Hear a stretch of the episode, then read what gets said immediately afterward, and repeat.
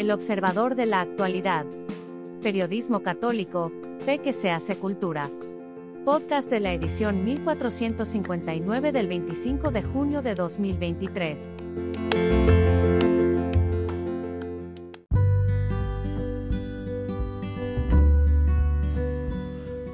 Editorial del Observador.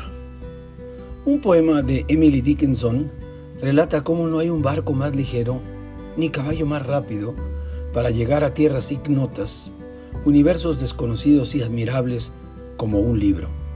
La literatura nos hace ser nosotros mismos, ser de otro modo y ser más. Por todos lados se oye decir que el libro está de bajada, que ya nadie lee, lo cual es una paradoja porque el que esté leyendo este editorial, pues está leyendo. Y que existe un complot universal para dejar en manos de las redes sociales el tiempo que antes, entre comillas, gastábamos en buscar un libro, tenerlo en la mano, sentarnos bajo la sombra de un árbol al caer la tarde y pasar morosamente las páginas de una narración que nos conmueve. Ejemplos en la historia hay muchos, ejemplos de transformación a partir de un libro, una frase, una intuición compartida. El de San Agustín, toma y lee, que le dio al cristianismo uno de sus grandes pensadores, el de Rubén Darío, un niño pobre de Nicaragua que se topó con la biblioteca pública en su pequeña localidad, fruto del empeño de un hombre que apostaba por la cultura y que se convirtió, Darío, en el poeta más importante de habla hispana en el siglo XIX. Pero en su casa, usted debe tener una historia que contar. Y esa historia puede ser el antídoto contra las redes sociales y contra el pantallismo que le está comiendo el asombro a nuestros niños. El niño, desde Platón lo sabemos y cada día lo corroboramos, es un filósofo. Pregunta por qué. Y en esa pregunta va el inicio de toda filosofía.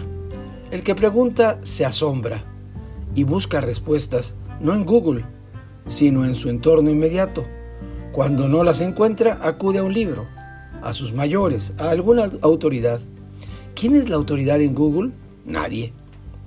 No los privemos a los niños, no nos privemos de correr la aventura triple del saber, de la belleza y del amor, aquello que está en la literatura de todos los tiempos.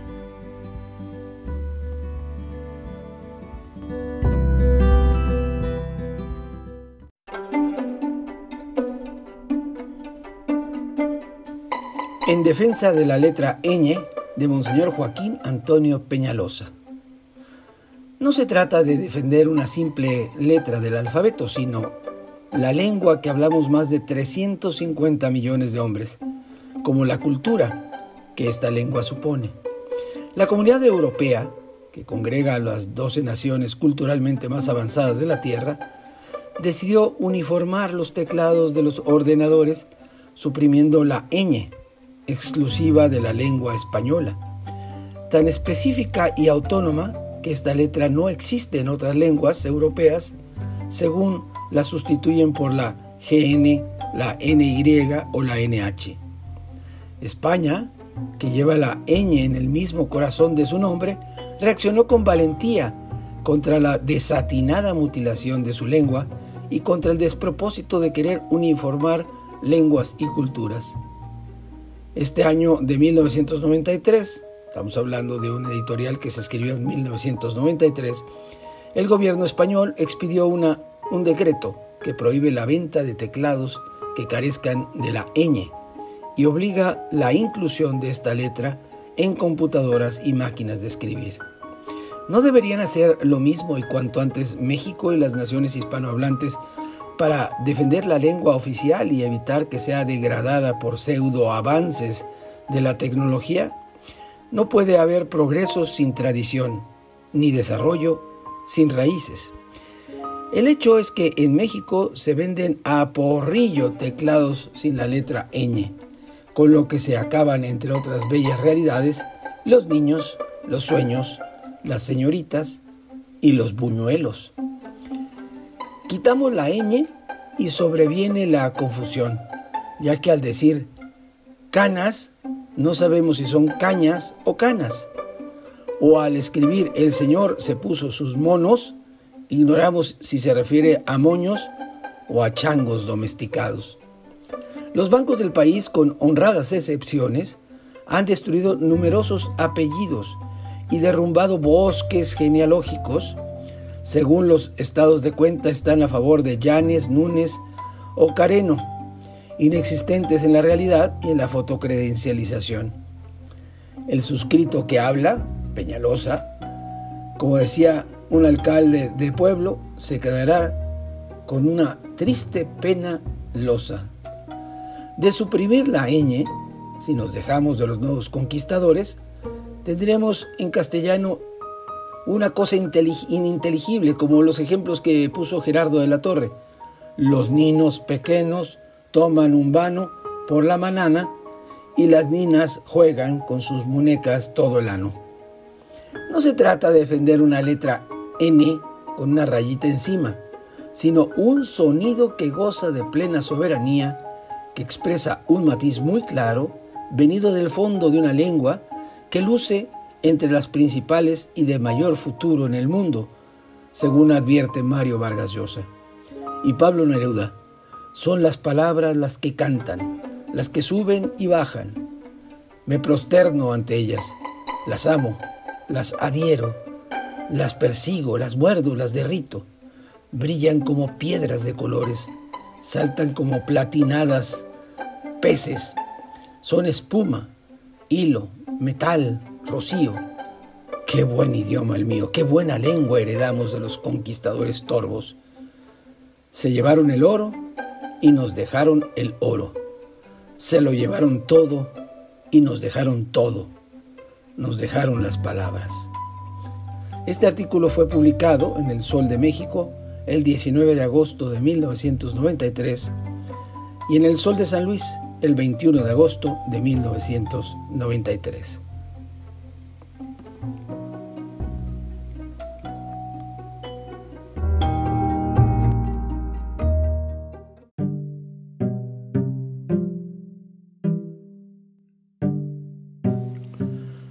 De camino, por el de la voz Jaime Septién.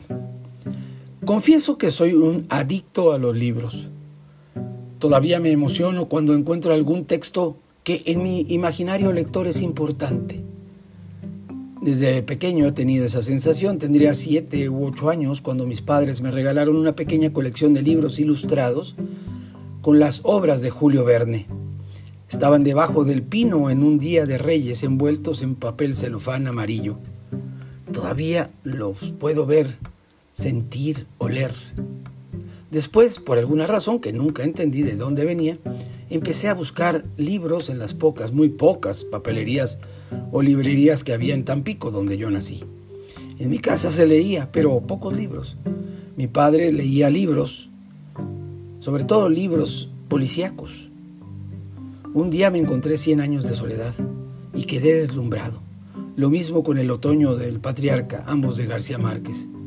Mi amigo, el malogrado Paco Geada, que en paz descanse, me mostró algo que iba a cambiarme la historia, Dostoyevsky. Leí Crimen y Castigo como quien abre una puerta hacia el corazón humano. Supe entonces que mi vida iba a tomar el rumbo de la palabra.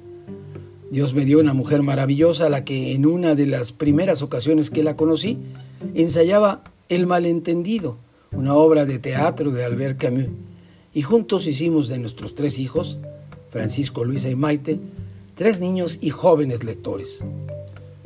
Francisco no había cumplido dos años y ya le leía el Quijote. Luego leía a los tres por la noche los siete tomos de Narnia, los cuentos de Tolstoy y por supuesto el cuento que me parece el más grande de todos los tiempos, El gigante egoísta de Oscar Wilde. Ahora Maite y yo contemplamos cómo nuestras nietas aman los libros gracias a sus papás. Es como dice Alicia Molina en un artículo entrevista de este número del Observador, la literatura es un virus que se transmite por contagio. Un virus maravilloso y peligroso porque puede cambiarnos el mundo.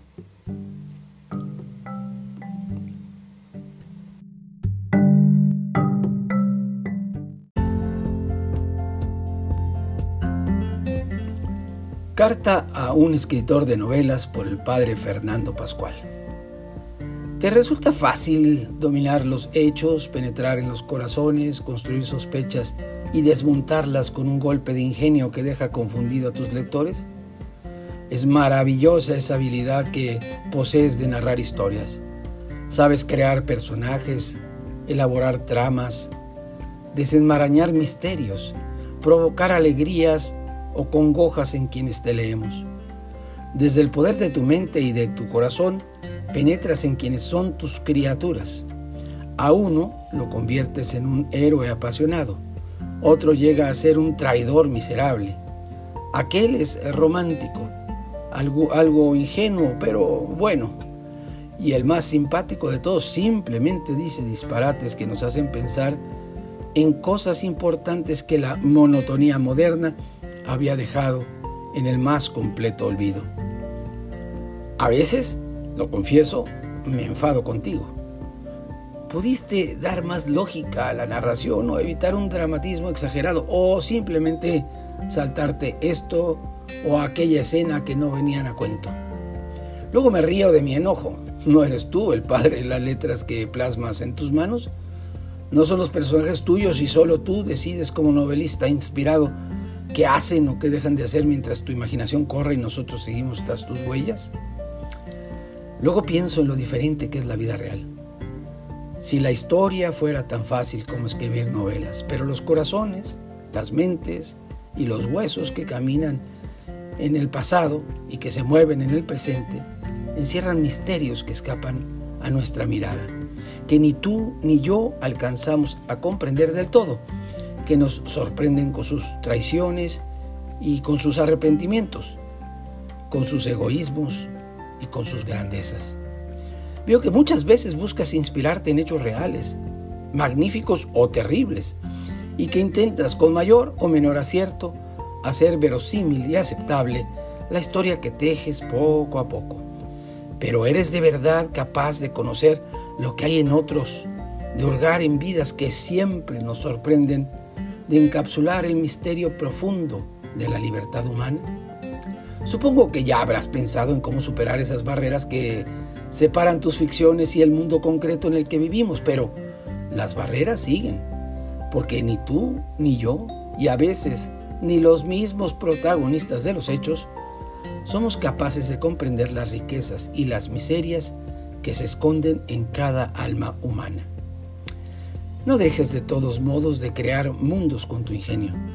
Solo te ruego que escribas desde el deseo de ofrecer mensajes buenos, de ayudarnos a comprender un poco mejor el mundo y la vida con sus misterios. Y si me permites añadir una sugerencia, no dejes de ofrecer pistas a nuestros ojos interiores para reconocer, como tantas veces tú dices, que cada ser humano es un misterio grande y mezquino hermoso y lleno de manchas, capaz de hazañas y de vilezas, pero siempre abierto a novedades que sorprenden. Cómo nos sorprenden esos personajes con que nos hablas en tus novelas, cuentos y leyendas.